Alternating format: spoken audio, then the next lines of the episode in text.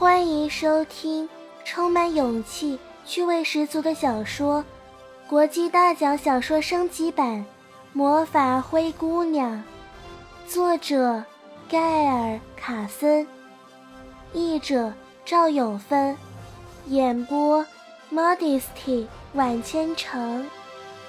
第一章：仙女的礼物，第一集。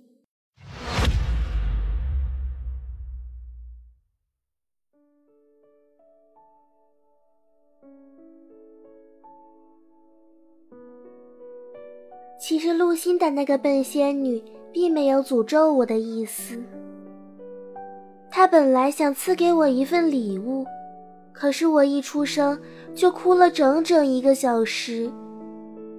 我的泪水给了她灵感，那仙女无比同情地对妈妈摇摇头，然后碰了一下我的鼻子。我给艾拉的礼物是听话，艾拉永远都会听从命令，孩子。不要哭了，我不哭了。爸爸仍然如往常一样，只身在外地做生意。不过我们的厨子曼蒂倒是在场，他和妈妈吓坏了。可是无论他们怎么跟露辛达解释，也无法让他了解他替我招惹的是什么可怕的祸事。我想象得出这番争论的场面。曼蒂的雀斑比平常更明显、更突出了，满头蜷曲的卷发凌乱不堪，双下巴气得不住的抖动。妈妈躺在那儿一动不动，心情却急切不已。她那棕色的全发早已因为阵痛而汗湿，眼里所有的笑意都不见了。我想象不出露辛达的表情。我不晓得他长什么样子。他不肯收回诅咒。我过五岁生日那天，才头一回对这个诅咒有点感觉。那天的事，我似乎记得一清二楚。也或许是因为曼蒂常常说起那故事。为了替你过生日，他会这么开始说道：“我烤了一个好漂亮的蛋糕，有六层呢。”我们的女仆总管薄纱为我缝制了一件特别的连身长裙，小身也一样的蓝色，还有一条白色的饰带。即使是在那个年里，你的个头也算小了，看起来活像个瓷娃娃。黑头发上绑了一条白色缎带，两个腮帮子红彤彤的，兴奋极了。桌子正中央。摆了一个插满花朵的花瓶，那些花都是我们的男仆纳森摘回来的。我们围坐在桌前，我好激动。曼蒂红蛋糕、薄纱缝制长裙和奈森摘花都让我看在眼里。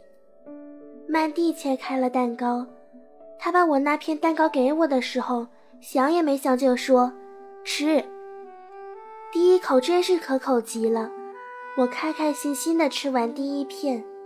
这时，曼蒂又切下一片，那一片就比较难入口。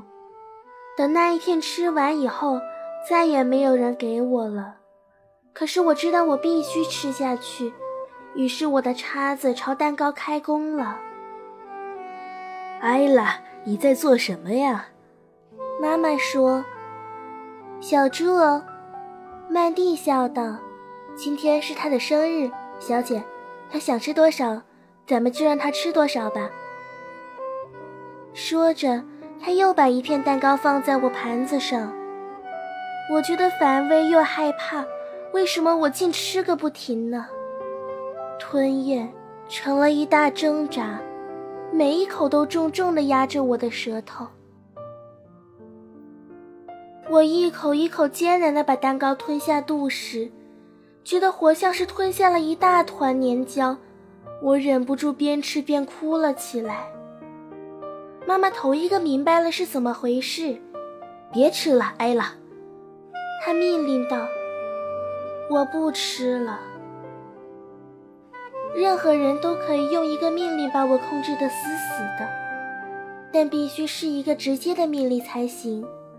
比方说，穿一件披风，或者是，现在你得上床去了。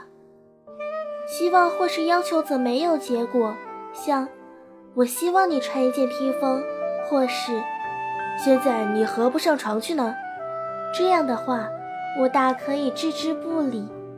不过，倘若是命令的话，我就毫无招架之力了。即使有人叫我用单脚跳上一天半，我也得照做不误。而我可能接到的命令，绝对比单脚跳一天半更糟。即使你命令我把自己的头砍了，我也非照办不可。我时时刻刻都处于危险之中。随着我一天天长大，我学着去拖延听命行事的时间，可是推迟的分分秒秒都得付出很大的代价，窒息、恶心、头晕，以及其他身体上的不适。我从来就撑不了多久，即使是几分钟，也是绝望的挣扎。